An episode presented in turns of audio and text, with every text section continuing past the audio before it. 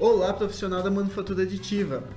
Começa aqui então o seu show de análise e notícias. E hoje a gente tem ótimos tópicos. Nós vamos falar sobre manufatura híbrida, nós vamos falar até mesmo de impressões para crianças. Temos umas notícias muito interessantes para vocês, certo? Então, roda a intro.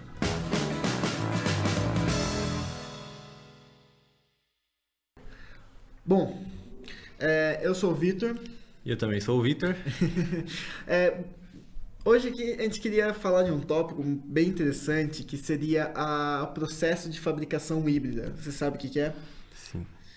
Então, o processo de fabricação híbrida é quando a gente basicamente usa duas uh, tecnologias, duas ferramentas. Isso. Para a construção final de um objeto. Exatamente. Então, a mais com... uma mais comum que eu conheço assim é. Não sei se uma das impressoras 3D é considerada impressora 3D, eu acho bem interessante, mais caras no mundo, se eu me lembro bem, é de um milhão e meio de dólares, alguma coisa assim.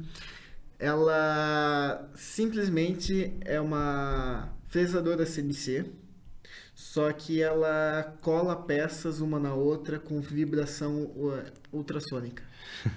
Então ela é considerada uma, uma impressora 3D porque ela cola a peça uma na outra, uma, uma máquina de manufatura aditiva que é. cola a peça uma na outra. Sim. E ela, isso já é considerado uma, é uma fabricação digital híbrida, certo? Sim. Dá pra até, entre aspas, considerar como uma nova tecnologia de manufatura aditiva. Sim. Tá juntando sim. materiais ali para construção da peça. Exatamente. Ela simplesmente faz a fundição ali, pega dois pedaços e faz a fundição. É, manufatura híbrida também dá para considerar uma peça que você imprime e depois coloca ela para gravar na laser ou algo do tipo. Apesar que tem algumas, dependendo do material, não é recomendado, né? Mas é, é uma. Eu acho que, tipo, é um segmento que tá abrindo bastante caminho agora, certo? as empresas estão investindo um pouco mais pesado nisso, porque antigamente quando você ia numa, empresa de manufatura, simplesmente era torno, fresadora, um, é, um centro de usinagem, algo uhum. assim. Aí começou essas, essa nova onda de é, empresas que só trabalham com manufatura aditiva. Ou seja, só tem impressora FFF, é, SLA, DLP, MSLA, é, qualquer impressora nesse segmento, Polyjet. é, e agora está entrando agora essa novidade assim de estar tá utilizando as duas para construir uma peça, certo? É eu acho que mais para frente vai acabar sendo tudo assim. Quando a gente tiver, por exemplo, um laboratório de fabricação digital. Uhum a gente vai ter que ter todos os tipos de tecnologia, não todos os tipos de tecnologias, mas alguns tipos de tecnologias bem diferentes. Não chave assim, né? É. Então, por exemplo, você vai ter uma impressora é, para fazer a primeira construção do mockup, uhum. depois você vai ter alguma fresadora para fazer alguma peça no final, Sim. uma montagem, uma solda, para você poder realmente construir os projetos. Não dá para você construir um projeto limitado a uma tecnologia. Por uhum. exemplo, eu vou construir um projeto que só dá para ser feito em impressão 3D. Não, tem que ser ao contrário. A gente tem que usar a impressão 3D como ferramenta para facilitar o desenvolvimento do projeto. Sim. E aí você usa, por exemplo, impressão 3D para montar a construção do mockup, uhum. usa o corte a laser lá depois para cortar alguma coisa, e aí você monta como se fosse um fluxo mesmo de fabricação digital. Passa Sim. por vários equipamentos até finalizar um projetinho. Eu vejo alguns projetos que eu estou em contato, um projeto bem bacana aqui, por exemplo, de um foguete. É, eles utilizam é, ah, como que é o nome? Eu esqueci. Laminação de fibra de carbono na, é. no corpo externo, certo? Porém, a parte interna, toda a parte de posicionamento da recuperação, que é o paraquedas e tal, toda feita em impressa, impressa em 3D, certo? Então, é, é, bacana que eles começaram com FDM, estão começando agora com resina, Sim. então já está com uma precisão bem legal. E a parte que pode explodir, que é o motor, é usinado. então você pega um foguete ali, é todo feito com manufatura híbrida, isso é bem bacana. Show! E aí você tem que saber também como funciona cada tecnologia para você poder fabricar Exatamente. a peça. Exatamente. Legal. Isso é, é o que vai ser mais, vai ser mais pra frente, né? Uhum. Vai ter ou uma pessoa especializada em cada área equipando equipamento, ou alguém que sabe um pouco geral de tudo para construir a peça, né? Sim. E o que você espera na questão de fábrica? Assim, você que tem mais experiência na questão de indústria, etc. Vamos pegar. Eu vou pegar. Eu tava pensando na Siemens, mas a Siemens já é uma manufatura é. híbrida praticamente. então nem, com- nem conta. É, mas se a gente pegar uma, uma empresa é, que é mais focada assim para usinagem mesmo, como que seria transi- uma empresa brasileira, como seria a transição dela, ma- mais ou menos? O que, que você acha? Ó, pegar uma empresa de usinagem assim, eu não sei. Eu sei um, um caso que a gente fez recentemente, que foi uma. Na indústria, eles tinham um, um torno lá, uma fresa lá, para poder fazer a construção de uma peça que ia na linha de montagem. Então, constantemente eles fabricavam aquela peça que precisava em um dos equipamentos de montagem. Sim. E aí eles tinham um torno, uma pessoa específica para fazer aquilo. Aí o que, que eles fizeram? Substituíram isso por uma impressora 3D. E aí eles economizaram ah, bastante no custo final da peça. Por exemplo, a peça que eles ah, usinavam lá, se não me engano, saía 200 reais mais ou menos a peça. Nossa. E aí a impressa em 3D saiu 15 reais. Nossa, que diferença. Isso ao longo do ano é Que uma diferença. diferença. gigantesca. Então eu acho que ela sempre vem para agregar. Vai acabar mudando sempre alguma coisa assim na fábrica, na construção final, Uhum. mas ela vem agregando. Sim. E daí, aos poucos, a- as empresas começam a se acostumar com essa tecnologia nova, é, começam a aprender a utilizar elas Uhum. e vão, vão é, em vez de ter só uma máquina lá e substituir todas as máquinas por aquilo lá, vão simplesmente é, aumentando a tecnologia delas e poder entregar um produto melhor para o cliente. Melhorar o custo. Exatamente. A, a principal é, barreira, eu acho assim, para eles se modernizarem, Uhum. é a falta de conhecimento. Então, tipo, ó, tem uma tecnologia nova, com um software novo, e aí eu vou colocar isso daqui, vai bagunçar o esquema que eu já tenho há 50 anos na minha sim. indústria. Então, essa é a principal barreira, assim. Tipo, eu não sei mexer com esse equipamento, eu tenho medo. E vou Eu botar mais, vai me morder. É, eu acho que não, são, não é só essa barreira. É a barreira da falta de conhecimento, mas também eu acho que é uma outra, que é a informação mal divulgada. Certo? Sim. Quando sim, começou verdade. a impressora 3D? Meu Deus, o negócio vai imprimir, simplesmente manda a imagem, sai o negócio. Quantas verdade. vezes já falaram pra você? é, você pode imprimir um arquivo JPG também? Muitas vezes. Então, eu acho que é essas, esses dois quesitos. Falta de é, divulgação bem é, feita, Aham. certo? Explicar o que, que é a tecnologia e a pessoa querer at- ir atrás e aprender sobre a tecnologia nova. Sim. Então, seria Né? quesitos. Eles vendem como algo muito extremamente fácil, mas na realidade é, é uma tecnologia nova, então tem várias coisas Exatamente. envolvidas, né? E está sendo descoberto cada vez mais Sim. novas tecnologias e assim por diante. Bom, é, vamos. Acho que a gente conversou bem nesse tópico. vamos passar para o segundo, que esse é um tópico um pouco delicado, na minha opinião, certo? Segmento de impressão 3D para crianças. Quantas máquinas você já não viu por aí? Que é super colorida, assim, pequenininha, portátil para criança poder usar e até mesmo na divulgação da máquina eles colocam uma criança mexendo ali Sim. sozinha praticamente. Eles têm, eu acho que as maiores de fabricação de FDMs têm uma impressorinha basiquinha pra doméstica assim para criança utilizar, né? Eu acho que Eu não todas digo as têm maiores, mas eu digo as de entusiastas. os entusiastas. Porque eu acho que HP não tem, por exemplo, nem Não, extratas. não tem, não tem, é isso, pode crer. Verdade. Mas, ó, um negócio que eu acho legal Uhum. É, eu acho que tem que incentivar, sim, o, as crianças a utilizarem as tecnologias. Uhum. Por exemplo, é, porque eu decidi fazer engenharia? Porque lá no ensino fundamental eu tive acesso àqueles kits da Lego, onde a gente começou a mexer, fazer robozinho tal, vai aprender a trabalhar em equipe, fazer tudo aquilo, criar um projeto. Então você vê, ah, no final eu criei esse robozinho aqui que está seguindo a linha. Então isso despertou o lado para eu querer realmente estudar engenharia, aprofundar. e aí seguir essa área. Eu acho que na impressão 3D é a mesma forma. Quanto mais a gente incentivar as crianças a já irem construindo, fazendo alguma uhum. coisa com essas tecnologias, no futuro a gente vai colher os frutos disso daí. Eu não acho só isso é, que é importante ter esse segmento de impressão 3D para crianças, mas também questão de criatividade. É, é fato, quando a gente cresce, a gente fica menos criativo. Então, a criatividade da criança, se a gente consegue, a gente consegue trabalhar ela, quem sabe ela se torne um adulto mais criativo do que o padrão, certo? Então, isso é uma coisa bem interessante. E eu, o que eu ando vendo é que cada vez mais está tendo um apelo mais para esse segmento.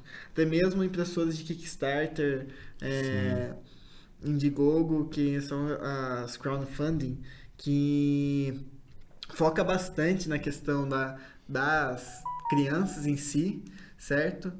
É, porém, muitas delas eu vejo que não tem uma é, como que eu posso dizer isso? Não tem uma construção tão boa quando, quanto, por exemplo, se a gente pegar e comparar a CR10, uhum. certo? E a CR, acho que é a CR1, que é a versão criança da, da Creality. Se a gente pega para comparar, você viu a, a, a, essa da Creality? Ela tem o formato de um caminhão. tem na cor azul e cor vermelha. Ela tem o formatinho de um caminhão, assim.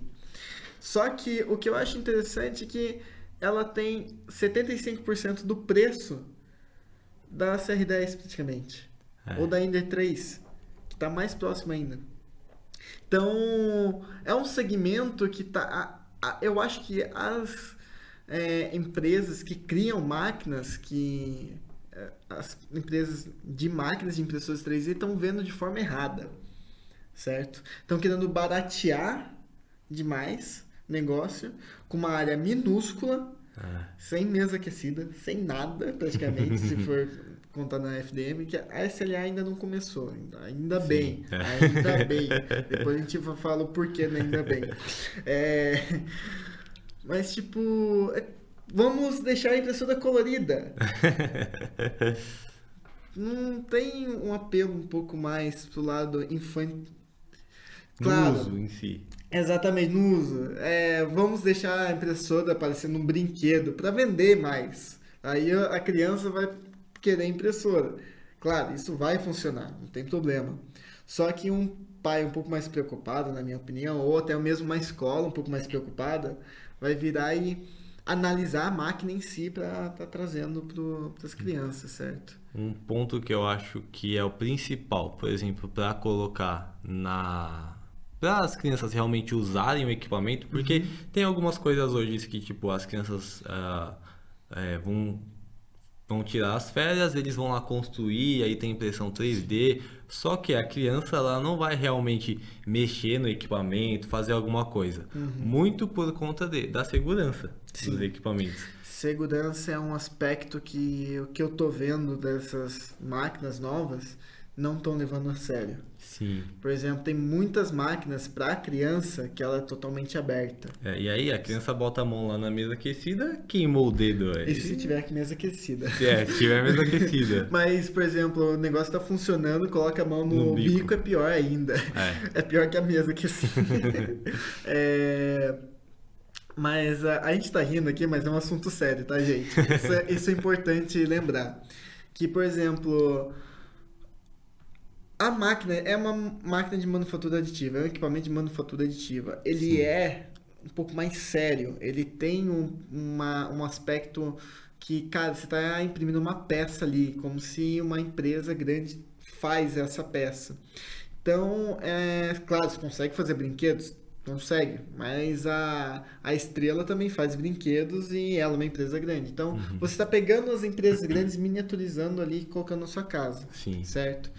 Se você entrar numa empresa, o chão assim é tudo. Você só pode passar num lugar por causa das máquinas, porque é perigoso. Sim. É extremamente perigoso. Aí você coloca para uma para um ser que não sabe o que é não, um ser que é super curioso e vai colocar, querer colocar a mão em tudo, certo? É.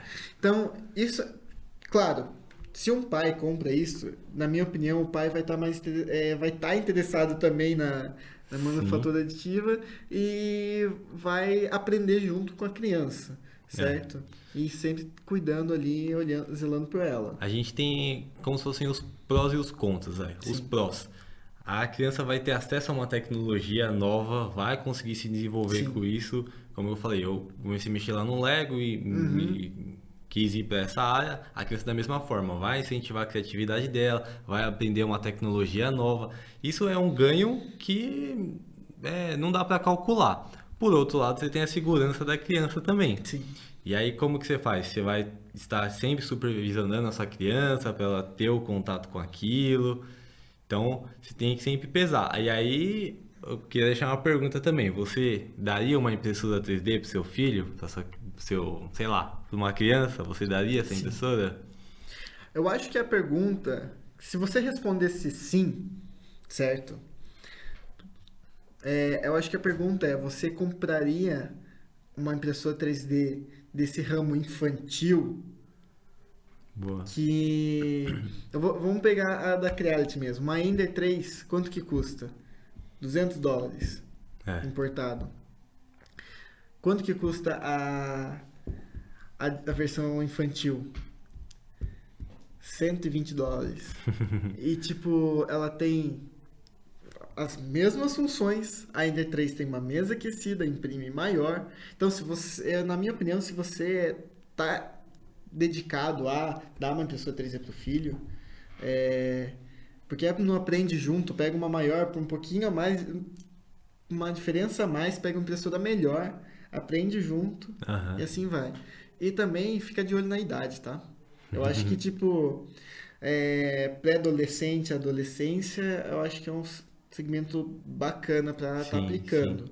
Ah, antes disso, eu acho que não fica legal. E você daria uma impressora 3D para seu filho? Eu daria, é, supervisionando ali, sempre. Porque eu acho que no, quando é criança mesmo, acho que pré-adolescência e tal, Sim. aí tranquilo, né? Sim. Mas antes disso tem que ter uma supervisão. Mas eu acho que eu daria assim porque os ganhos são bem. que ela vai ter de contato ali pra, Sim. pra vivenciar. É... é, a gente pode ver a quantidade de. O SESI, por exemplo, abriu um monte de Fab Lab dentro deles. Uhum. É a série Objetivo, eu acho que estava fazendo, a escola Objetivo estava começando a colocar Makerspace dentro, então é um segmento que está desenvolvendo bastante nessa área infantil. É bem interessante. Bom, acho que é isso sobre as nossas análises de hoje. É, agora vamos, vamos para as notícias. Hoje a gente não tem patrocinador, então? Não. então a gente não temos patrocinador, mas vamos ver as notícias. Quer, quer patrocinar a gente? Entra em contato. Dá uma. Quer ler a primeira? Pode ser. Uh, WASP? WASP, isso. WASP abre um laboratório digital ortopédico na Síria. A Universidade de Damasco, na Síria, agora tem um laboratório. Opa. Agora tem um laboratório dedicado para órteses e próteses, graças a uma parceria com a WASP, uma fabricante de impressoras italiana. Assim, dando treinamentos novos alunos constantemente, mas também auxiliando as vítimas da guerra que já dura nove anos. É, isso, é, isso é uma, uma notícia bem interessante que eles estão pegando vítimas de guerra para dar treinamento aos alunos, tanto de como fazer uma órtese, uma prótese para para a vítima em si e fabricando já com essa impressora nova que eu me lembro é, bem, ela é uma Delta, ela é grande, ela é uma impressora uhum. grande. Eu acho que ela, de altura, assim, ela tem um metro e meio, alguma coisa assim. É bem bacana. E isso tá.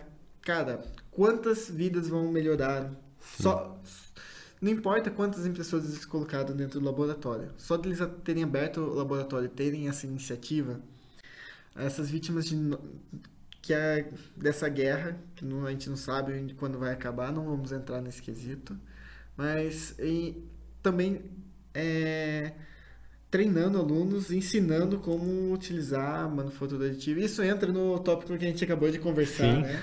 É, apesar que não é criança, já é adulto, jovem adulto, né? Mas eu acho que isso é um segmento bem importante Sim. e é um segmento que está cada vez mais abrindo novas oportunidades, certo?